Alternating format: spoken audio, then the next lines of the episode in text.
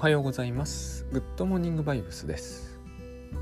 えっ、ー、と、昨日ですね、あの、例の倉園慶三さんと一緒に、えっ、ー、と、家から近いところのあの会場でですね、あの、収録したんですけど、これをやるとですね、あの、なんて言うんですかね、えー、水槽とかを買ったことない人ちょっと分かりにくい例えで申し訳ないんですけどあの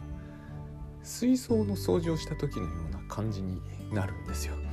あの昔僕熱帯魚飼ってたんで今メダカ飼ってるんですけどメダカの方がはるかに簡単だなと思うんですが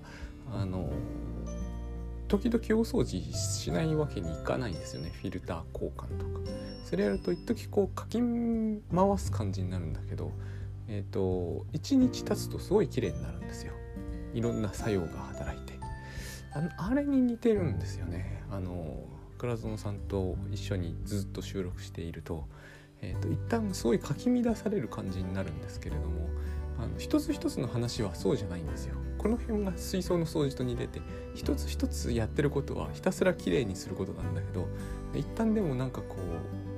うあの何て言うんですか濁るのとは違うんだけどやっぱりこうあの引っかき回されるまあしょうがないんですけどねなるべくそれをしないのもあの熱帯魚を飼う時のと何ちゅうのかなスキルの一つなんだけど、まあ、なるべくこう魚を騒がせないようにしつつもうやっぱりこう最初の頃とかはうまくないんで引っかき回しちゃうんですよね。でも1日経つとすごいこうえっ、ー、とバクテリアとかよくわかんないですけどいろんなその効果が相まって落ち着くというあの現象が1半日程度でですね起こるんですよね。昨日はだから、えーと、一旦引っかき回される感じが起こるんですよ。で翌日になると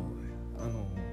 なんか異様にすっきりしているというそういう感じがあります。で、えーと、そういう感じをですね、えー、味わいたいという方はやっぱりあの私が思うに、えー、セミナーがいいですね一番。あの多分セッションも受けずセミナーもなしで、えー、オンラインに触れるだけっていうケースの場合にはなんかこうここの効果までは至らないような気がちょっとします。あの密かにセミナーよりも半年コースのあのちょっとがっつりやるグッドバイブスまっしぐらじゃないんですけど書き上げ塾というのが一番僕は効果は大だなっていう気はするんですよね。なんでなのかって説明するのは難しいんだけど、えーと、やっぱりですね最近、えー、盛んに喋ってるけどあの精神分析が近いんですよね不思議なんですけどねあの仏教とかマインドフルですか 点でも近いとは思うんですけどそもそもそれらに精神分析が近いのかもしれないなという気が最近、えー、すごくするようになりました。あの精神分析というとフロイトでフロイトというとセックスの話を異様に拡大した変な人みたいにしか見えないと思うんですけどあのそもそも、えー、性の話を異様に拡大するのは変じゃないんですよやっぱり。あのメダカ飼ってて思うんですけどあのメダカって実に小さいじゃないですか。こういう大人の小指ほどもないんですよね。でも卵を産むわけですよ。あの生物というのはどんなに小さくても性欲持ってるわけですよね。で性欲を抑え込んでしまったらえー、生きていけないですよね普通の生物だったら。人間だからこそその性というものを抑圧するなんてことをしてもですねあの生きてはいけるんですよね。そうですよね。セックスしなくたって別に死にはしないですよ。だけどもえっ、ー、と多分人間の脳の中でもですね性に関わる部分って実にあの組織として強力でかつ強大でここを抑え込んでしまったらですねいろんな機能不全を起こすんですよ。あのヒステリー性の障害で乖離性までいかないですよ女性によく見られるヒステリー性の神経症で頭痛を伴うというのは、まあ、ある意味当然なんじゃないかなと思うんですよね。男性に対する、えー、男性とは限りませんが、まあ、男性一般に対する意欲がすごくこう低下するほど、えー、何らかの形で、女性性の中の性欲を抑え込んだらですね頭痛ぐらいしないとおかしいですよむしろ。もしこれが食欲を抑え込むということをやればですねまあダイエット系でよくありますよね食欲を。抑圧する神経症。あの身体に不調をきたすのは自然だってみんな思うじゃないですか。ああるいはこう睡眠欲を抑え込むとかね。あの受験生やりますよね。寝ないで頑張るみたいな。全然いいと思わないんですけど睡眠欲を抑え込んでいたらやっぱ不調をきたしますよ。あのトイレに行きたくない人って世の中にいるんだけどあの排泄欲もそうですよね。あれを抑え込んで普通に生活するって困難ですよね。極めて。同じだと思うんですよね。その人間の欲求の中でも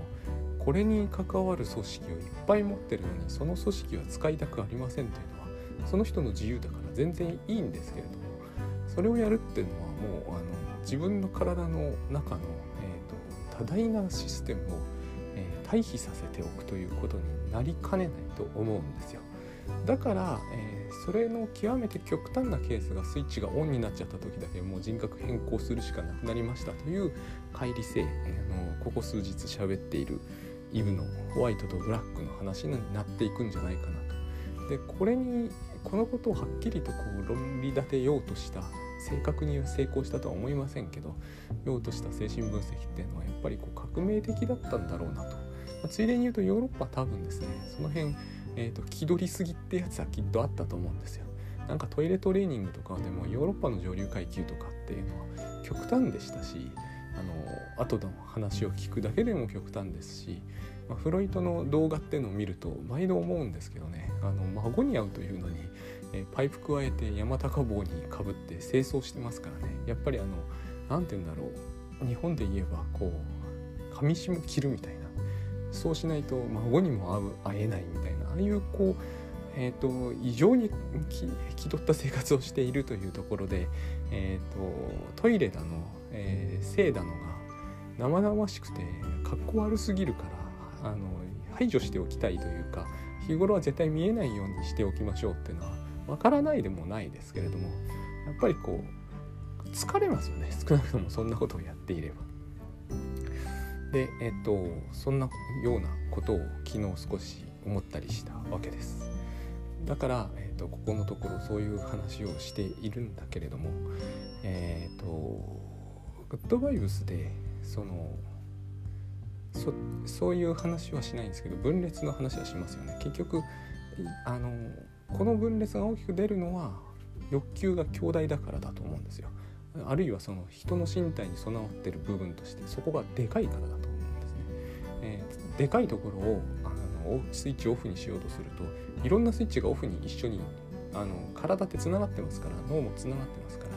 えー、性欲だけオフにしましょうってわけにはなかなかいかなくて関連する諸々のものも一緒にオフになるのでその人はこう機能を低下させるしかないと思うんですね。そういうところが多分、えーと、神経症的っていう話につながっていくんだろうと。で逆を考えれば話は早いということですよね。スイッチを全部オンにしていけばその人大変強くなれる。あの仕事でもそうでしょうけれどもあのなんかこう今娘は受験なんですねだから私は最近こうもう、えー、家で勉強を教えるみたいなことに興味がというか私がしゃしゃり出ていって多分自分の経験からするとですねあんまり面白くないだろうなと思うので、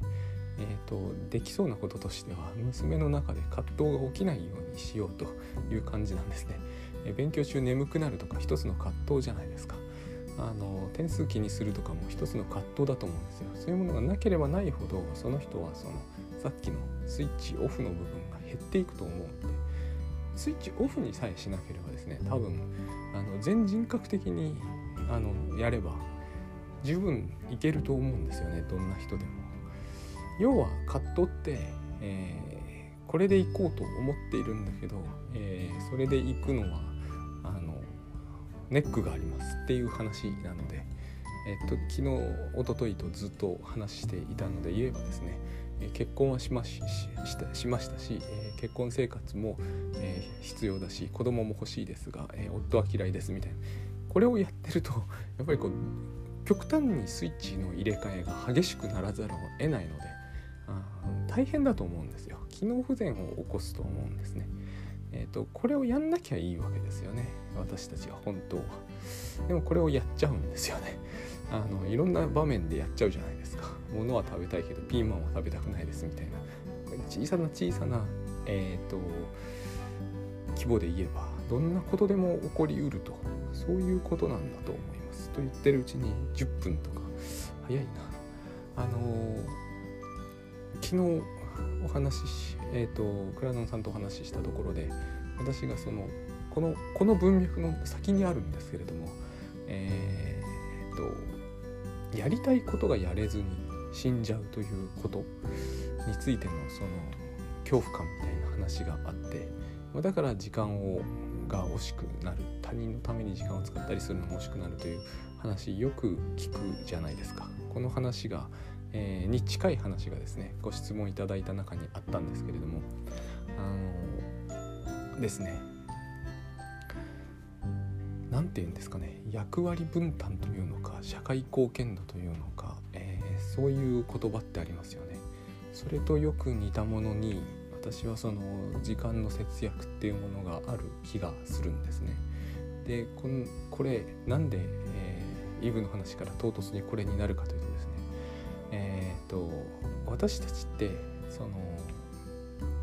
何て言いますかねえっ、ー、とままごとやるんですよ。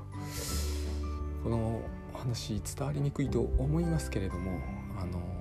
私たちは日頃しょっちゅうやってることなんです。これはメダカは性欲って抑えられないじゃないですか。だから健全に生きられるんですけど人は性欲を抑えられますよね。この時、えー、ままごとやるしかないと思うんですね。えっ、とですね人間みんなその生物的に一つなわけですからあの本当はある部分の機能だけオフにしてこっちをオンにしましょうっていうのはうまくいかないわけですよね。だからそれが頭痛とかになって多分現れるとフロイトは言ったわけなんだけれどもあの私たちって非常に不思議なことに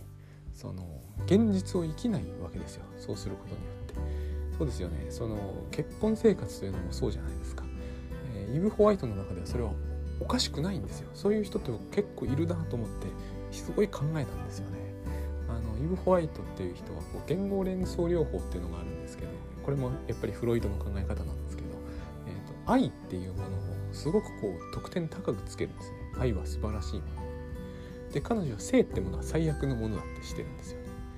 これが、えー、彼女のゲームなんですよね。ままごとなんですよ。えっ、とフロイトはすごいやっぱり面白いことにいろいろ目つけてると思うんですけど言葉に対する反応ってありますよね。でその言葉に対する反応を彼はすっごく重視してだから言語連想をあの治療に使うんだけれどもえっ、と愛って言った時と性って言った時のあの言葉のニュアンスって人によってものすごい違うっていうことにこれは着目してるんですよね。愛は素晴らしいけど性は最悪だっていうそういう人いるじゃないですか。じゃあその人にとって性愛というのはどういう位置づけになるんだろうっていうことなんですよね。ここで彼女はもう自分では耐えきれないからイブ・ブラックっていう性も愛も素晴らしいっていう別人格が登場まあどっちかというと性は素晴らしいけど愛はくだらないって言いそうなんですけども自分と逆ですよねそれって。そういう人格にお任せしちゃうという考え方を取るのかなっていうのが一つの解釈なんですけどねあくまでもこれは解釈なんですよそうじゃないのかもしれないですまあでもこの解釈だと他の人には分かりよいからこういう解釈を選択するってことになっていくんだけれども。でえっ、ー、とこの話の、えー、この「グッドモーニングバイブス」でも時々話題にした、えー、うんウィニコットのライナスの毛布を言った人。あの人がままごとってことをすごく強調するんですけどままごとなんですよ、えー、そんな結婚生活って現実じゃないですよね。性はないけど愛はあるみたいな。そうはいかないじゃないですか。でも私たちはままごとにものすごく興じる生き物ですよねそこら辺はメダカとは違うわけですよメダカは現実にしか生きられないから、え、ままごとの世界とかは分からんわけですよねあのだから気狂ったりしないんですけど私たちってままごとの世界に生きられる生き物なんでややもするとですねままごとであることをもう忘れてしまうんですよ。えっ、とままごとってそういうもんじゃないですか。えっ、ー、とお椀にお水入れて、え、ー、とこれはスープよって女の子が言ったらスープなわけですよねそれはね。でも女の子はそのその水がえーと、泥水みたいなのが本当にスープだと思ってるのかというとそんなことはないですよね。こんなに小さい頃からそれができますよね。絶対飲まないじゃないですか。普通に。口にしないですよ。でもえ、ー、とそれはスープなわけですね。そういうシーンを私も何度も、えーと、娘ので見てきて非常に人間っていうのはすごい能力を持ってますよね。ここにその愛は愛は素晴らしいけど性はダメっていう結婚生活を成立させちゃう何かがきっとあるんですよ。あのそういう中にいろんなものが含まれていて例えばその社会貢献というか違うな、えーと、チームにおける貢献度みたいな。これも最近すごくこうある、えー、組織の中で話題になってたんでちょっと興味あったんですけれども、えーと自分は何の貢献度もないみたいなそういうえー、お悩み相談があったりするわけですねその中では。でそういうふうに思うんだったら自分磨けみたいな話になるんだと僕全然あれダメな方法なんだろうなって思うんですよね。あのつまり自分がそれを聞いて、えー、それによってうまくいったなと思えたことってないんで私このチームとかコミュニケーションの話は大体苦手でですね、えー、グッドバイブス以来すごくこうあ自分のものの見方って相当まあかなり世の中一般の見方に近いと思うんですけどあのうまくいかない方向を頑張ってたんだなと思ったんですよ。えっ、ー、と倉園さんと一緒に仕事をしていると思うことなんですこれは。あの僕何にもしてないなって思う時が時々前は特にあったんですよね。えっ、ー、と貢献度ゼロ感っていうのがあるわけですよ。あんまり気にするたちじゃないですけどやっぱり多少は気になるわけですよね。でそういうことをすごくこうやっぱり問題視する人もいらっしゃるわけじゃないですか。あのあなたの貢献度はどのくらいなのみたいなことをすごくこう、えー、詰めていくようなタイプあれはですねあのままごとなんだなっていうことを最近すごく思うんですね、えー、貢献度とかを数値化することもできますよねただしそれは、えー、お椀に水入れてスープだっていうようなものなんですよね。えっ、と何もしていないとか何かをしているとかあの例えば昨日もそのえー、一緒に収録をするなんだろう動画を撮るじゃないですか。倉園さんが喋ってる時間77%みたいな。そうすると佐々木の貢献度23%みたいになるじゃないですか。このパーセントに、えーと、ままごと性っていうのがあると思うんですよ。で、えーと、その数字自体には本当の数字を引きりずり出せるんですよねえっ、ー、とお水がスープになるみたいな感じでそれを数字を貢献度とえー、称してしまっても別に構わないわけですよ。ただそれをやると何が起こるかというと,、えーと、私の機能不全が起こるんですね。これえっ、ー、とですねもしかするとなんですがこれはもう分かんない領域ですが、えー、より多く貢献している倉園さんの77%だって言われた人の機能不全まで引き起こしかねないと僕は今なら思う分かるんですよ。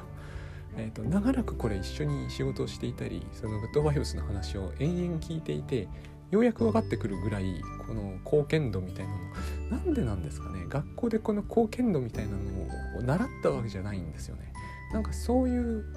ものの考え方が染み込んできてえっ、ー、とでそういうものの考え方には何にもおかしなところはないっていうすごいおかしな考え方に染まっていくんだな。うん。多分イブ・ホワイトなんですよ。この結婚生活には愛がある。で性はいらない。でそのことに彼女は何にもおかしいと思ってないような気がするんですよね。でそういう人っているんですよね実際に。あのですごいおかしいじゃないですか。だって子供そこにいるわけですからね、えー、その子供どっから出てきたんだよってことになってしまうんだけどその辺ファンタジーなんですよね。ままごとなんですよ。あのそのお味噌汁どっから出てきたんだよってことにしないそういうことは問わないですよね。あのですね今年、えー、残念だったんですけど千葉ロッテマリーンズというチームがですね、えー、福岡ソフトバンクにいとも簡単に負けたんですよね。あの時も、えー、私見ていてすごい入れるわけですよ。あそこの1点がみたいに思うわけですよね。4対3とかで負けてると。ままごとじゃないですか。だけれどもそのスコアがえー、と人々の収入を左右し生活を左右するわけですよね。野球選手の場合は。なぜなら野球選手というのは野球というままごとが仕事だからなんですよ。それを見せるのが仕事じゃないですか。でもそのじゃあ1点は、えーと、人の人生を完璧に左右するに値するかっていうとそんなことは決してないですよね。現に、えーと、それを見ていてああこの一点みたいにして、えーと、私に目をくの字にするぐらいあの気合い入れて見ててももう今日あたりになるとどうでもよくなってるわけですよ。だってあれは遊びですからねやっぱり。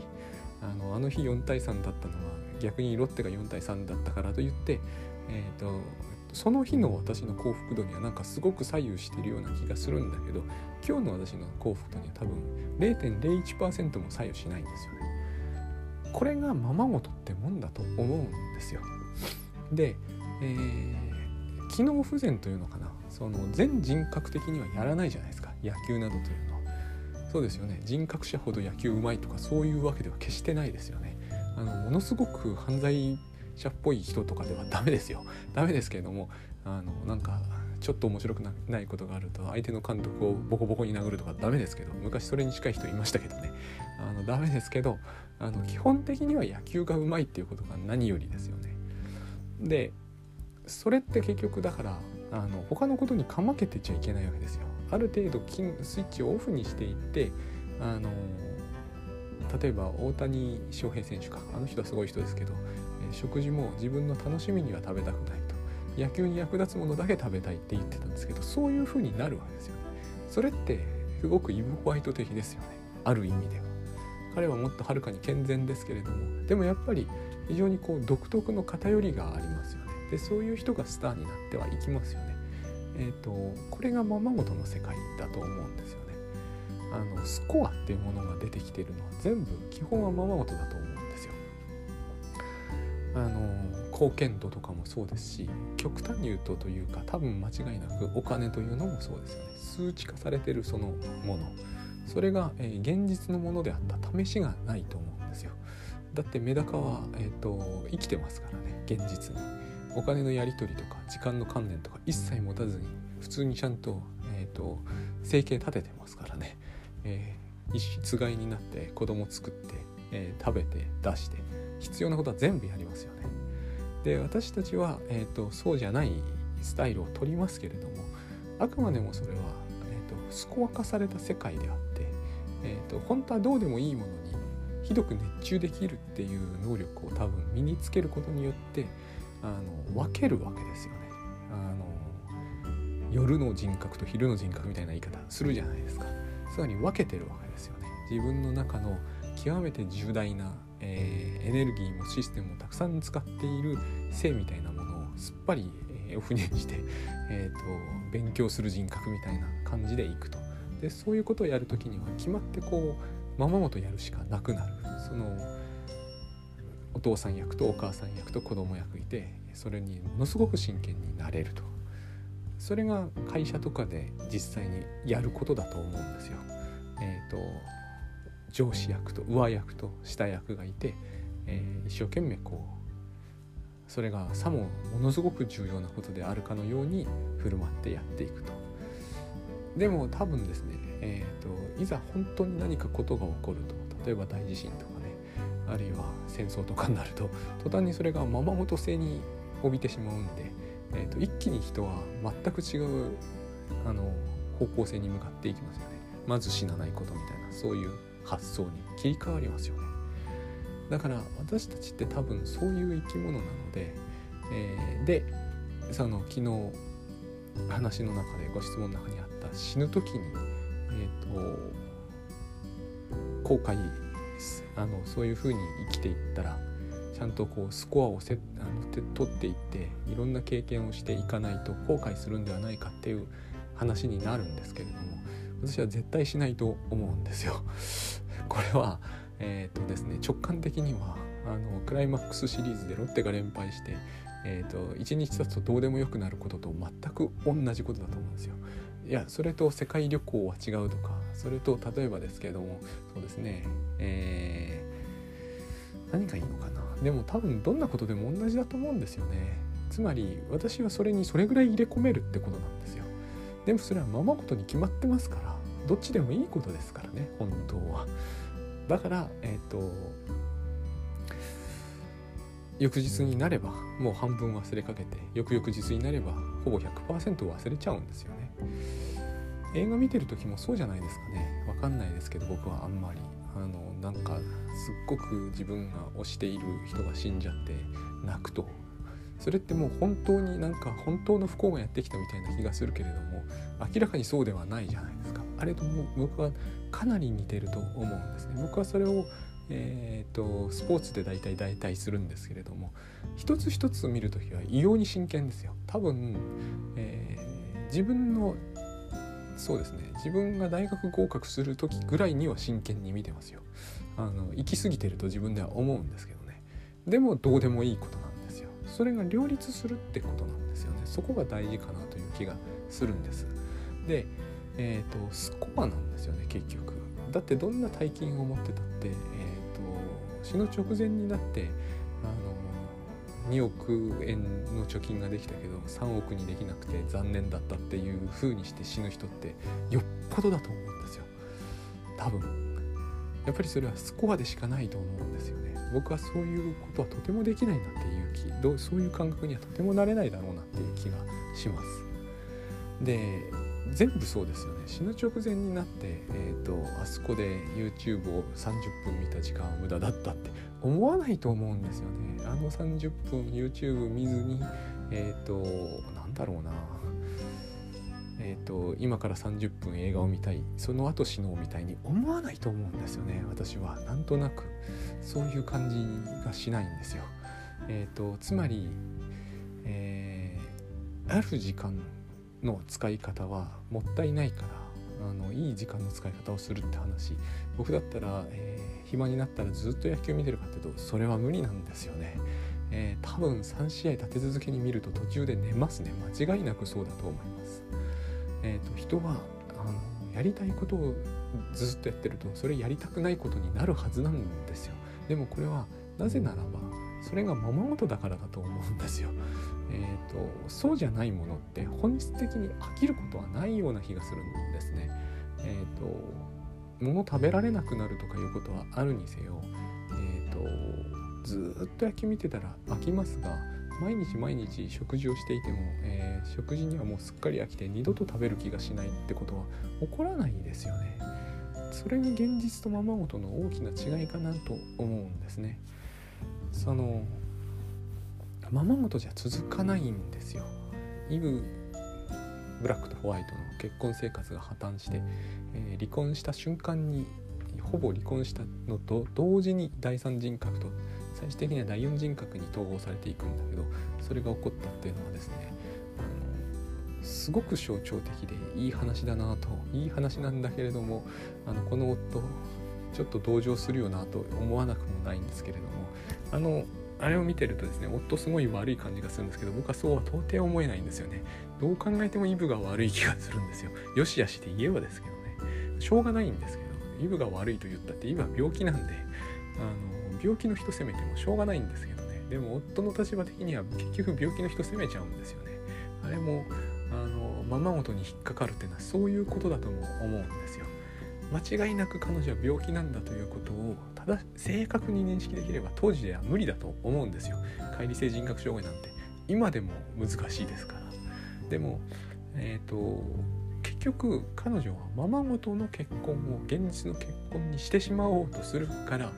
えー、そんなことが普通に可能だと思ってるから病気になっちゃってるんですけれどもそのことをはっきりと認識していればですね多分夫は腹立てることはないと思うんですよね。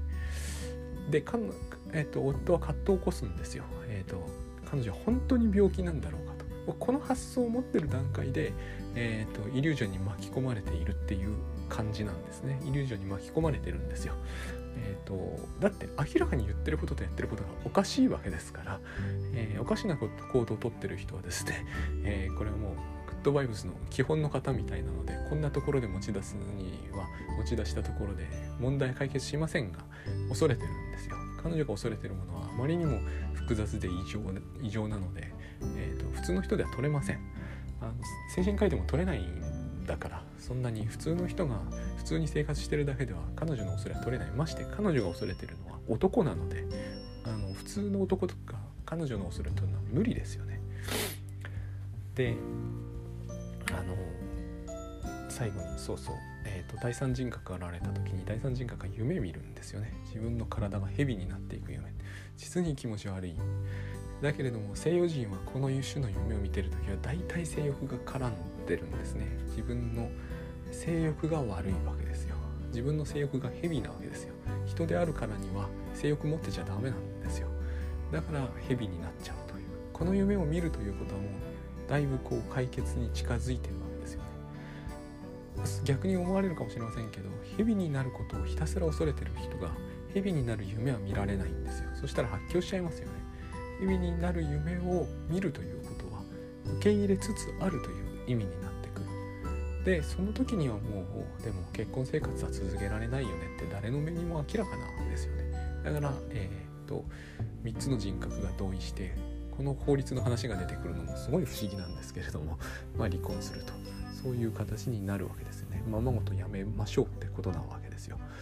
でままごとやめた後でやっぱりそうなんですけれども私も絶対そうだろうと思うんですがイブは離婚を全く後悔していないんですよね。それはそうだと思うんですよ。あのままごとやめてそのスープを全部捨てちゃいました。あのスープもったいないって子供だって思わないじゃないですか。これがあの社会貢献だの、えー、やりたかった対する死ぬ間際の後悔だの、えー、時間の節約だのっていうものに私たちがこだわっている時とは対照的な態度だと思うんですけどね。えっ、ー、とゲームセンターでスコアって出るじゃないですか。1位とかも出るじゃないですか。1位2位3位とかね。あのスコアカウンターストップっていうスコアのカウントがストップする。私テトリスで1回やったことがあるんだけど9999ってそこから先スコアがいかないんですけど。あの達成感ありますよ。非常にね。でもえっ、ー、とどうでもいいことですよね。これは。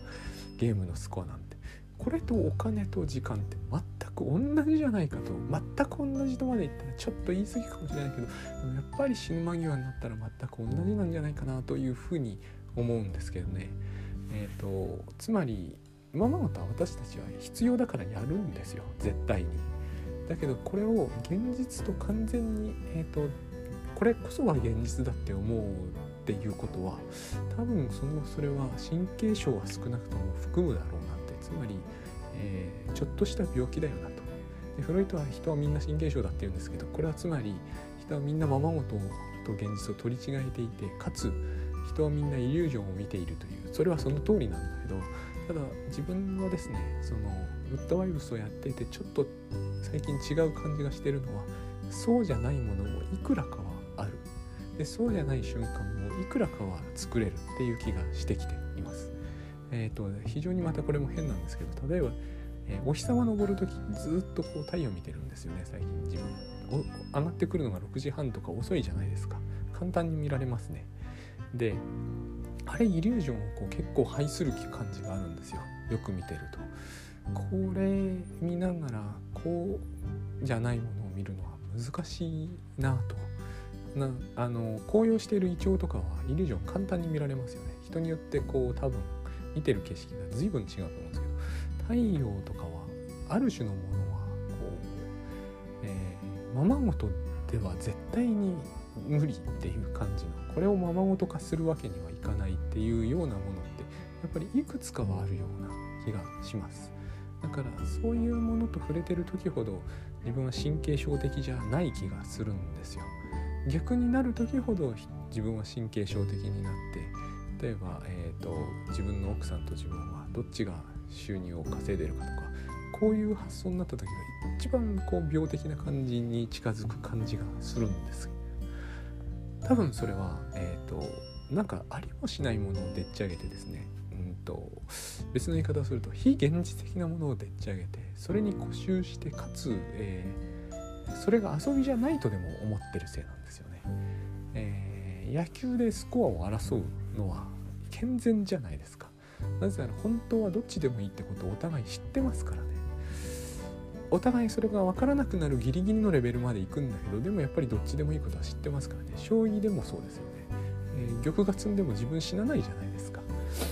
ところがある種のこう家庭生活とかをやってるとこう、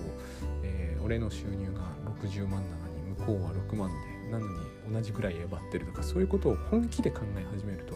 多分それは病気なんだと思うんですよ。これがちょうど、えーと、女性側で反対に出たのがイブ・ホワイトみたいな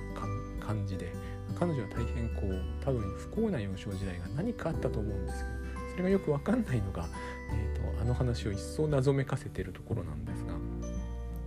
なんかやっぱりこう結婚は愛に満ちてるけど性は全く悪いものだっていうその感覚でいくっていうのは大変あの